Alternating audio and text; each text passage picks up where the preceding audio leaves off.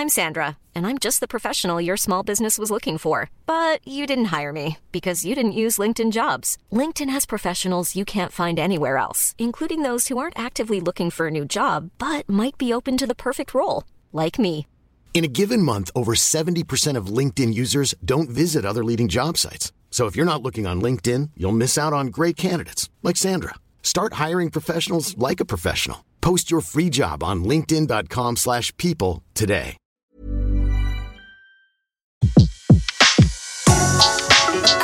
Le meilleur de séances radio est maintenant sur We Love Cinéma. Guillaume Renard, bonjour. Bonjour. Alors on dit Ron, c'est ça? Ouais, si tu veux. Alors, il y a ceux qui vous connaissent déjà par vos bandes dessinées et il y a ceux qui vont vous découvrir tout simplement euh, grâce à Moutafoukaz. Avant d'écouter un petit extrait de la bande-annonce, euh, comment on peut euh, décrire l'univers de Moutafoukaz Ah ouais, alors euh, ouais, c'est une longue histoire. Comment tu peux Bah écoute, imagine une ville tentaculaire, euh, une espèce de sœur jumelle euh, et maléfique de Los Angeles. T'y places trois petits losers, une espèce de conspiration étrange avec des entités cosmiques euh, qui sont sous apparence humaine et euh, le tout mélangé à une culture West Coast avec de la lucha libre et t'as un petit aperçu de ce que peut être Moutafoukaz. Dans son univers en entier, hein, on parle aussi de la BD là. Ouais, ouais, ouais. Alors on va écouter tout de suite un extrait de la bande-annonce.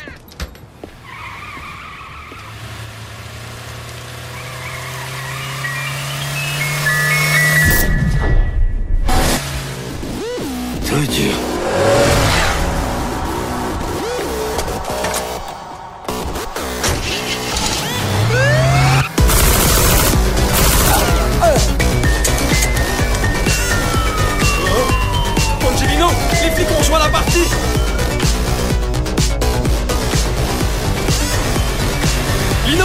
Lino, c'est rouge Alors Ron, faire un film, c'est un parcours du combattant, mais un film d'animation, c'est encore plus ouf, comme dirait Angelino. C'est un travail titanesque. Combien de temps ça vous a demandé et comment c'est venu de passer de la bande dessinée justement au film d'animation? Alors le film, la production du film, euh, si on prend tout dans son entièreté, c'est-à-dire la pré-production, la production et la post-production, ça a mis à peu près 8 ans. Euh, 8 ans, c'est super long, mais euh, c'est vrai que le film, euh, euh, c'est déjà, il faut se mettre en tête que c'est un film de genre, c'est un film de genre qui fait hommage au genre, mais qui est aussi en animation pour adultes, donc tu peux déjà imaginer un peu tous les handicaps qu'on peut rencontrer euh, en termes de production. Euh, donc voilà, voilà pourquoi il y a eu 8 ans. Et ensuite, c'est une collaboration aussi avec un studio euh, japonais qui s'appelle le studio 4 degrés. Euh, et du coup, c'est vrai que euh, il fallait aussi euh, toute cette étape de pré-production, de se mettre d'accord les uns avec les autres. Il y a la barrière de la langue, il y a la barrière culturelle. Donc tout ça prend du temps à se mettre en place et pour qu'on soit vraiment dans les clous et qu'on verrouille toute la prod de manière la plus nickel possible. Forcément, ça nécessite euh, un peu de, un peu de temps. hein. C'était un rêve Parce que euh, voilà, de la BD, on s'est dit un, on- un jour euh, dans un rêve, je- j'en ferai un film? Bah écoute, euh, ouais, c'est un rêve. Déjà, mon métier à la base, c'était un rêve de gosse. C'est-à-dire que même pour la bande dessinée, euh, déjà, moi, dès, dès tout petit, euh, je disais, je veux être dessinateur de bande dessinée. Donc à la fois, c'est un rêve, mais en même temps, c'est une forme d'évidence dans le sens où euh, euh, je me demande souvent, mais qu'est-ce que j'aurais fait d'autre si j'avais pas pu faire ça, quoi. Donc euh, voilà. Après, c'est vrai de voir les personnages s'animer à l'écran, c'est euh, c'est assez particulier, c'est assez touchant parce que euh, moi, si tu veux, quand je fais ma bande dessinée, j'ai toujours des, des j'ai toujours des, des voix, j'ai toujours des, je, je les vois vivre dans ma tête, mais j'essaye de retranscrire au plus précis, euh, au travers des cases de BD, euh, ce que ce que ce que je vois en tête. Le fait de les voir bouger, là, clairement, ils prennent vie et je vois, euh, ouais, je vois, c'est c'est assez touchant, quoi. C'est assez émouvant, ouais. C'est magique. C'est ouais, c'est magique, ouais. Ron, donc vous êtes deux à co-réaliser euh, Moutafoukaz. Euh, comment vous vous connaissiez C'était une envie euh, de votre part euh, d'aller donc euh, c'est Shojiro Shishimi, c'est ça? C'est Shojiro Nishimi. ouais, ben non, je le connaissais pas du tout. En fait, ce qui se passe, c'est que, enfin, je le connaissais au travers de son travail et j'étais très grand fan de ses réalisations. Euh, il a été directeur de l'animation sur Tekken King Creed, qu'on connaît en français sous le nom d'Amir Béton. Euh, et le studio 4 degrés, pour moi, c'est un studio culte. C'est fait partie des meilleurs du monde.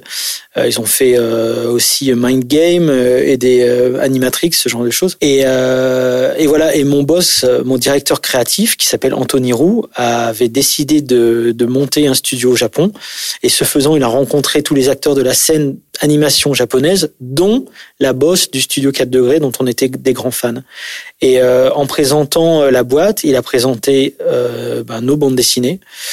Et euh, eux, ils ont bloqué sur Mutafukas parce que ça faisait, c'était, c'était le projet qui était le plus proche de leur ADN. Donc l'idée de collaboration est venue comme ça. Ça a été une idée, je veux dire, spontanée. Et, et voilà. Et Madame Tanaka voulait absolument, si on bossait en collaboration, que ce soit une vraie collaboration dans le sens où il y a un co-réalisateur japonais. Donc, donc voilà, on a, on s'est rencontrés avec Shoji Nishimi on a vu un petit peu qui était qui on était quoi. On a discuté on a échangé et euh, on s'est retrouvé quand même sur pas mal de points et, voilà. Il se trouve que on s'est dit ok c'est bon ça m'a l'air ça m'a l'air bien engagé on, démarre quoi. C'est comme si c'était deux studios hein. un français et un japonais qui se réunissent pour faire un film.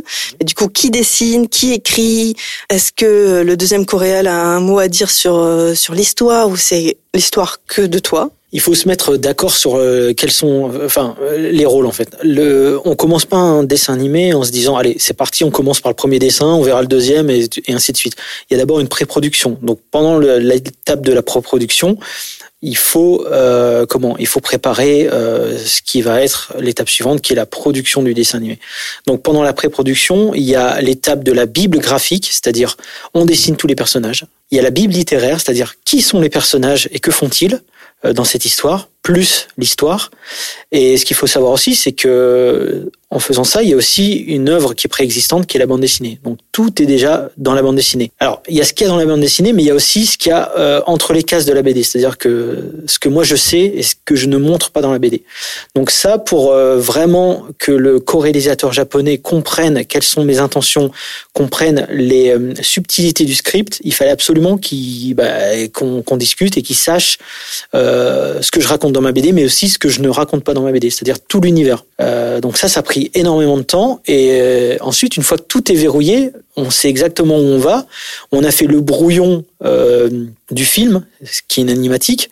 Une animatique, c'est en fait un storyboard animé. Alors, storyboard, c'est le brouillon de l'animatique. Enfin bref, si tu veux, c'est plein de petites étapes qu'il faut valider au fur et à mesure, qui font qu'au bout d'un moment, on arrive à la fin de la pré-production. Tout est euh, entre guillemets prêt à partir et, euh, et, là et là on envoie le truc. Donc si tu veux, euh, les tâches étaient, euh, il y avait énormément de discussions et d'échanges pendant la pré-production. Une fois que la pré-production était calée, euh, c'était parti, c'est, ça partait en cuisine, quoi, j'ai envie de dire. On tourne, quoi, après. C'est comme ah, si on tournait. Exactement, exactement. Donc, euh, moi, si tu veux, euh, encore une fois, c'est une BD préexistante. J'ai écrit l'adaptation, c'est moi qui ai écrit le script. On va dire que quelque part, j'étais l'âme du projet. Par contre, j'étais totalement ouvert, et c'est ce que je demandais, à l'implication du, du co-réalisateur japonais. C'est-à-dire que lui aussi amenait ses idées. J'avais vraiment besoin qu'il s'implique dans le film. J'avais besoin qu'il comprenne les personnages. J'avais besoin qu'il apporte aussi sa touche. Et euh, en l'occurrence, il l'a apporté au travers parfois de situations cocasses et aussi de poésie. Il a, a, une espèce de poésie de la loose euh, sur laquelle on s'est bien entendu. Et, euh, et voilà, donc c'était pour le coup, euh, toute la pré-production, ça a été beaucoup un travail d'échange et de, et partage. Mon nom, c'est Angelino. Et toute cette merde autour, c'est Dark Mid City. La ville où je suis né est probablement la ville où je vais mourir. Dark Mid City. DMC. Comme dégueu, merdique et crado. J'aurais pu continuer sans fin à traîner ma carcasse sans trop me poser de questions. Jusqu'à ce moment précis.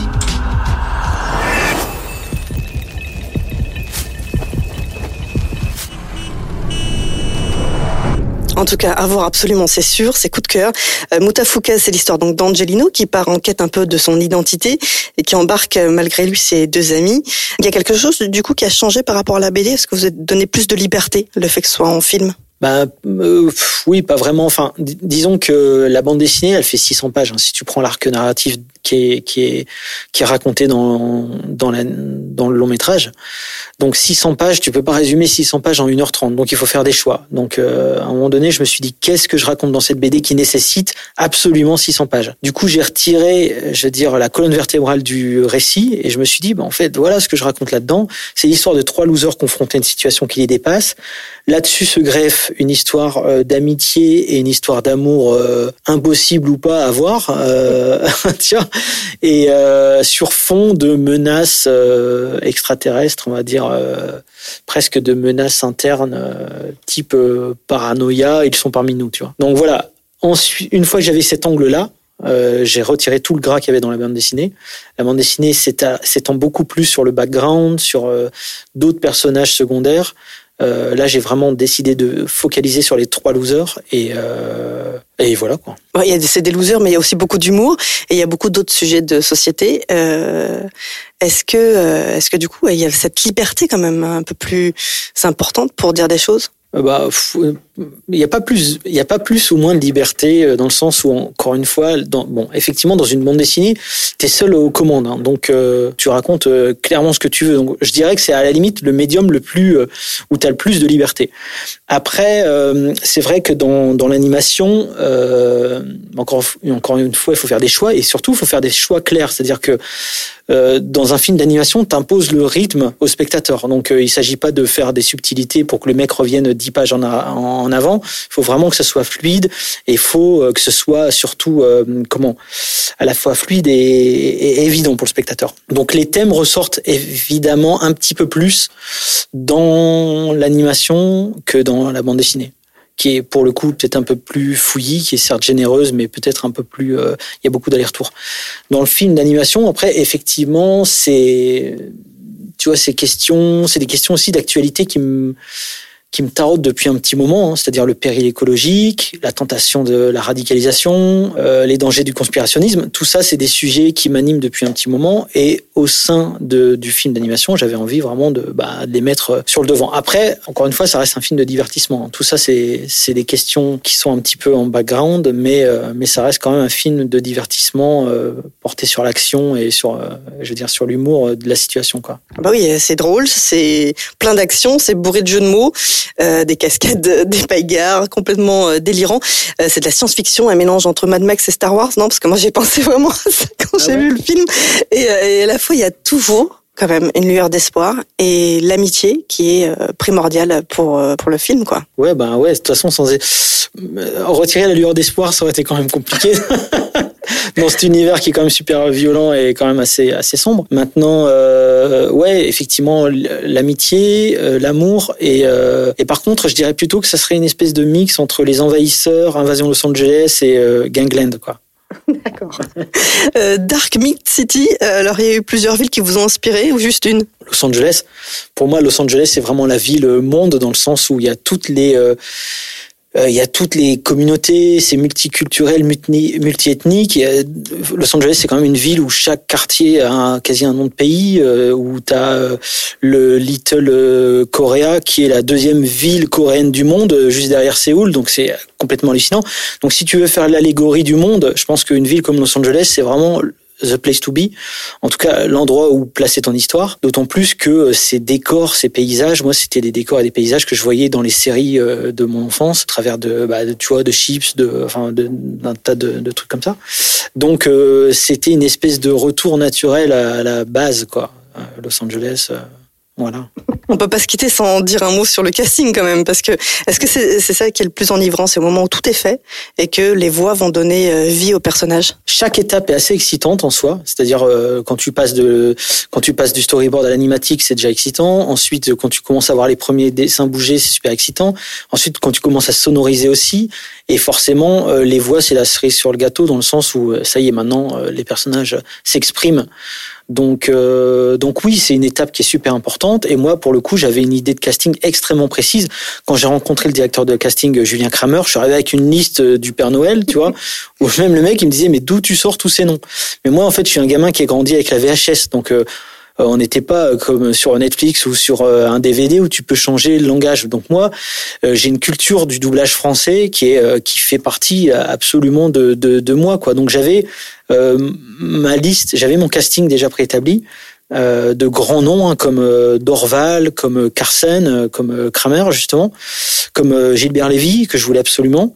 Des noms qui vont pas parler au grand public, mais pour moi c'est des vraiment c'est des c'est des monuments du, du, du, doublage français.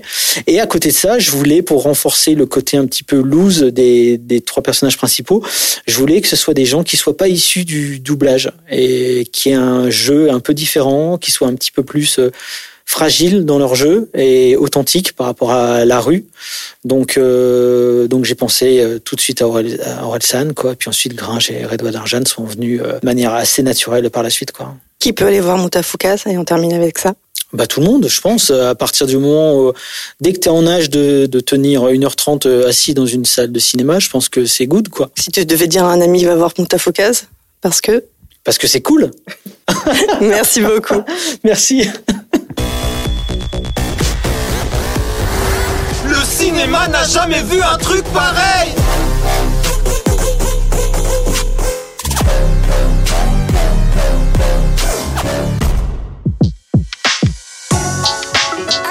Les meilleures interviews de séances radio sont maintenant sur We Love Cinéma.